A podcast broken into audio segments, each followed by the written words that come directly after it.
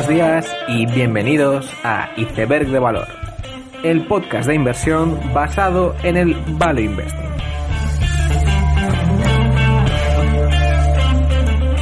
Bienvenidos los seguidores del coleccionismo, bienvenidos a Iceberg de Valor.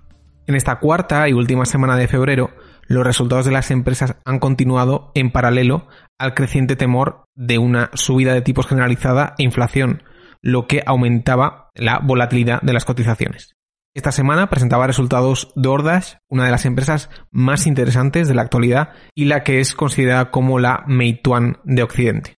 El lema de DoorDash es que su motivo de existir es el de dar poder a las economías locales y esto lo hace mediante la red logística más densa gracias a los independent contractors que consiguen llevarte cualquier producto local a casa en el menor tiempo posible.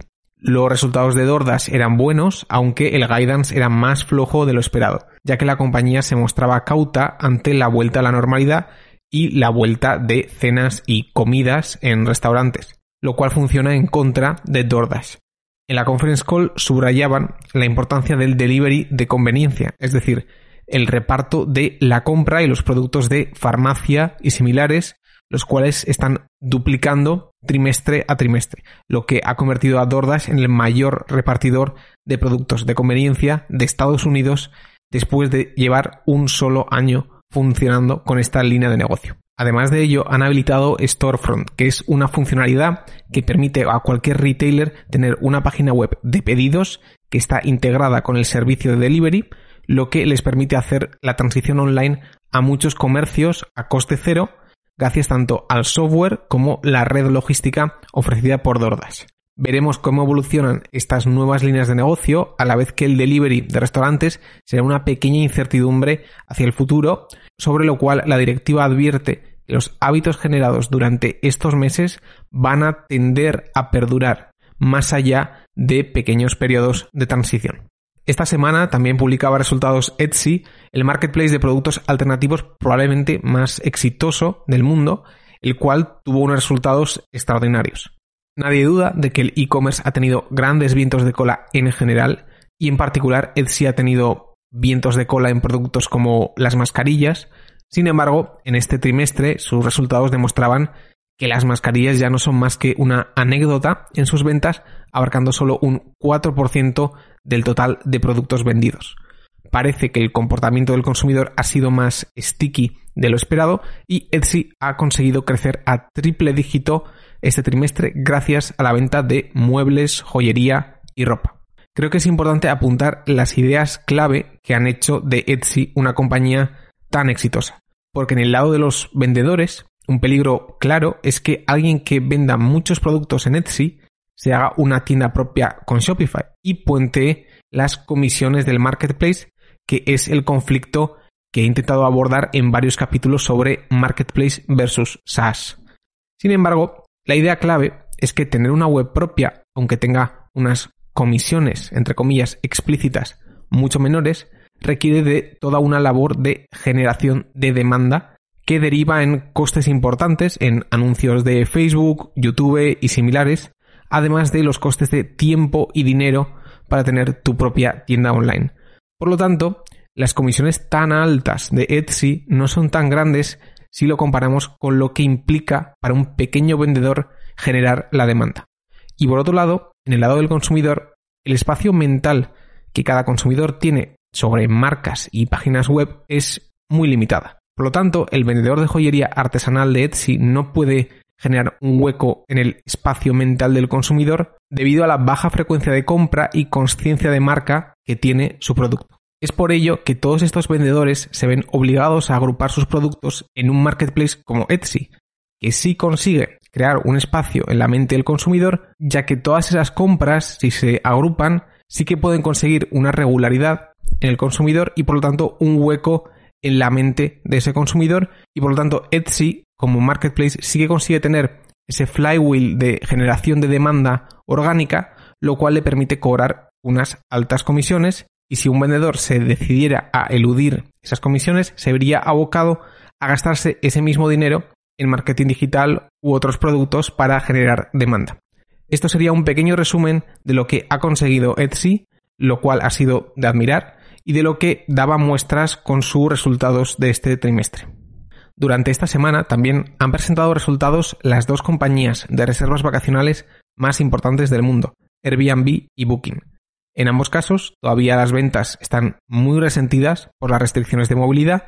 Las ventas de Booking eran de un menos 64% en el trimestre, mientras que las de Airbnb llegaban a un menos 22% respecto al año pasado. Aún así, los últimos signos son esperanzadores. Quizás el dato más significativo es el de Booking en Israel, donde parece que la vida vuelve a la normalidad y la compañía está registrando un aumento de reservas de doble dígito respecto a 2019, donde no había ningún impacto por las restricciones de movilidad.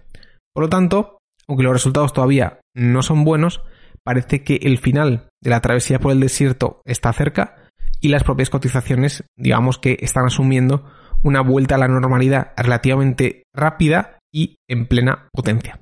Esta semana también prestaba resultados Domino's Pizza, reportando su trimestre número 39 consecutivo en Estados Unidos y su trimestre número 108 consecutivo en el área internacional de crecimiento de ventas comparables. Esta vez era un 11,2% comparable en Estados Unidos y un 7,3% comparable en el área internacional en una compañía que probablemente es la mejor adaptada al delivery en el sector de restauración. Los resultados se recibían de forma negativa por un guidance débil para los siguientes años, para una compañía donde quizás el mayor peligro es la propia DoorDash que va a mejorar la calidad del delivery de los mom and pop que compiten con Domino's. Y puede ser este un viento en contra durante los próximos años. No obstante, estos han sido unos resultados magníficos más de la compañía conocida por su industrialización de cocina de pizzas, su famoso fortressing de unidades y por ser la propia pizza uno de los alimentos más eficientes en dólares por caloría que existen. Por otro lado, esta semana Games Workshop y Hasbro anunciaban un acuerdo para crear una colección de Magic basada en Warhammer. Ya sea por la nostalgia o por los confinamientos, los juegos de mesa están muy de moda y de hecho la propia Hasbro ha empezado este trimestre a reportar su división de gaming que incluye Magic the Gathering y Monopoly en especial. Y de hecho, esta división ha crecido un 21% durante el trimestre, dando muestras del auge de este tipo de entretenimiento. Sin salir del mundo de la fantasía, Pokémon anunciaba toda una serie de novedades esta semana que ha hecho enloquecer a sus fans con varios remakes de juegos pasados, pero lo que es más importante, con la novedad de que va a hacer un juego de mundo abierto llamado Pokémon Arceus Legends, que comparte ciertos aires con Zelda Breath of the Wild, el cual es considerado uno de los mejores videojuegos de la historia. Veremos cómo de exitoso es este juego, donde habrá que ver cuánto se involucra Nintendo.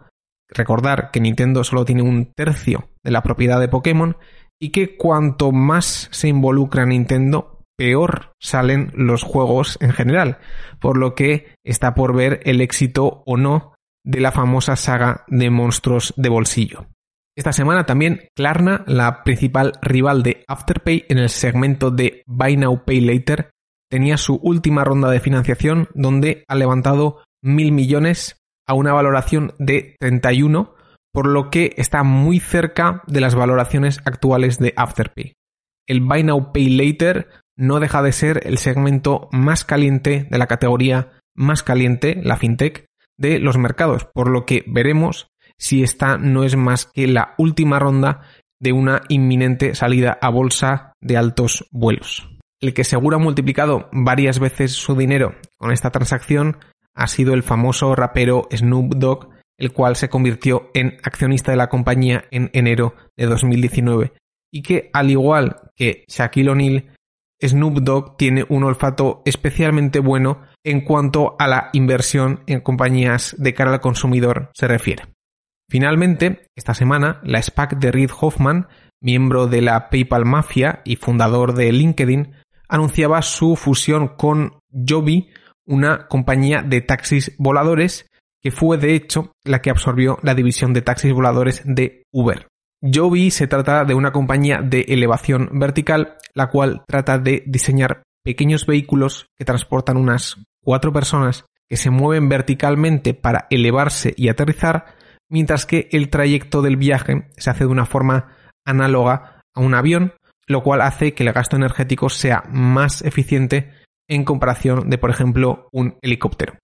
Pero lo curioso de esta noticia, por increíble que parezca, no es ni el taxi volador ni la SPAC de Reid Hoffman, sino que dentro del pipe de esta SPAC no está nada más ni nada menos que Baupost, el hedge fund de Seth Klarman. La secuela de 2020 lo vuelve a conseguir y 2021 nos trae a Seth Klarman invirtiendo en taxis voladores a través de una SPAC. Pasamos ya al tema de esta semana, que trata de activos alternativos. El verano pasado hice un capítulo sobre activos esotéricos o activos que están fuera de lo que consideramos un activo típico y que por ello de alguna forma están más o menos aislados o al menos no tan afectados por el ciclo económico. Hablé sobre equipos de fútbol, baloncesto, estadios, liquidaciones y acciones oscuras. También hablé de activos como tierras o lagos y como por ejemplo John Malone había invertido una parte significativa de su patrimonio en activos de este tipo hasta convertirse en el mayor propietario de tierras de Estados Unidos. El episodio de hoy va sobre activos alternativos en una línea similar a esos activos esotéricos pero para esto es importante hacer un pequeño análisis de la situación macro actual. A nivel global se han dado dos fenómenos. El primero es un confinamiento de la población de una forma sistemática a nivel global que en mayor o menor medida ha llevado a un ahorro forzoso a cierta parte de la población por no poder gastarlo en restaurantes o viajes. Y el segundo fenómeno son las ayudas estatales que han hecho que el balance del consumidor esté más saludable que en mucho tiempo. Remarcar que esto no ocurre en todo el mundo de la misma forma. Evidentemente, en España, al ser una economía muy dependiente del turismo, estos efectos, entre comillas, positivos se ven amortiguados y la situación del consumidor no es tan buena como la que estamos viendo en Estados Unidos. Por eso mismo también vemos grandes alzas en el precio de la vivienda en Estados Unidos, mientras que en España los precios no se han movido tanto. Esto parece a priori un buen proxy del ahorro de la población, a ser la vivienda el mecanismo más habitual para atesorar ahorro. Por lo tanto, se puede decir que la masa monetaria ha aumentado y su velocidad se ha reducido con los ahorros que hemos dicho, lo que ha llevado a que el nuevo dinero creado se deposite primero en los activos más típicos como la vivienda, la renta variable y similares, pero a la vez este aumento de masa monetaria ha transpirado a activos alternativos, que es de lo que trata este capítulo. Un activo alternativo clásico son las cartas de jugadores en Estados Unidos. Las tiradas de algunas de estas cartas son muy limitadas, por lo que las vuelve en un activo muy escaso y muy preciado.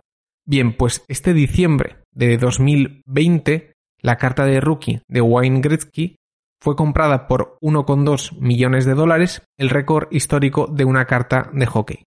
En julio de 2020, la carta de rookie de LeBron James del año 2003-2004 se vendió por 1,8 millones de dólares, el récord histórico para una carta de baloncesto. Finalmente, este enero de 2021, la carta de rookie de Mikey Mantle, un jugador de béisbol del 52, se ha vendido por 5,2 millones de dólares, estableciendo un nuevo récord en el intercambio de cartas. Quizás hay un ejemplo todavía más paradigmático de la situación actual. En 2016, una carta de Michael Jordan de calidad PSA 10 se vendía a 24.000 dólares. Hace 10 meses, esta misma carta se valoraba a unos 35.000 dólares.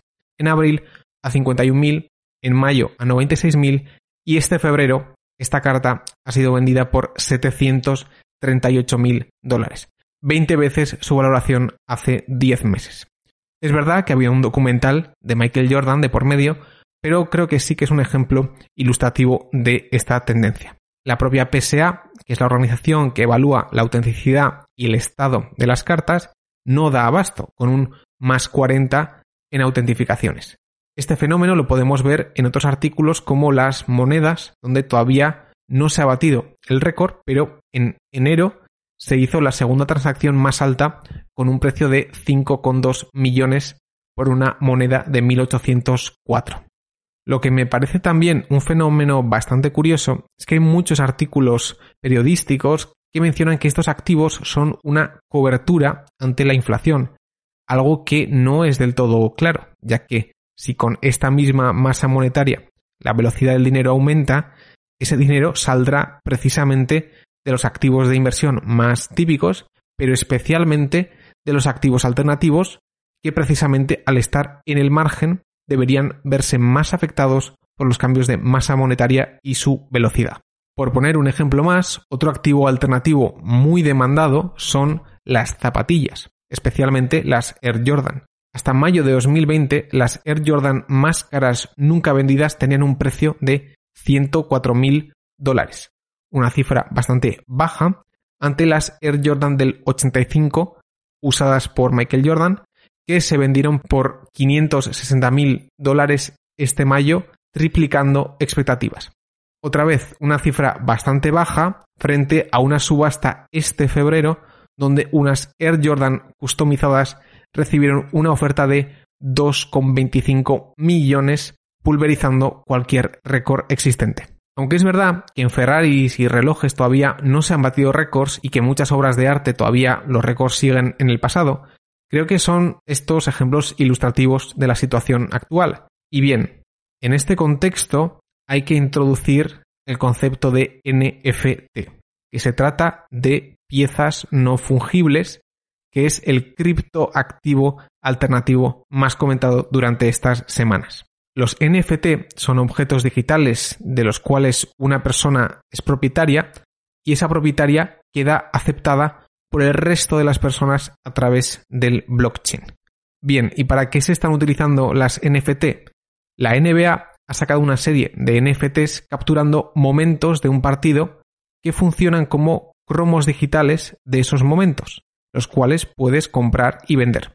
De la misma forma, el NFT llamado Crossroads de Beeple es una especie de cuadro digital que se ha vendido por 6,6 millones de dólares hace dos días. De la misma forma, el GIF de Nyan Cat se ha vendido por 500 mil dólares y el último CryptoPunk, que es una especie de figura pixelada, se ha vendido por un millón de dólares.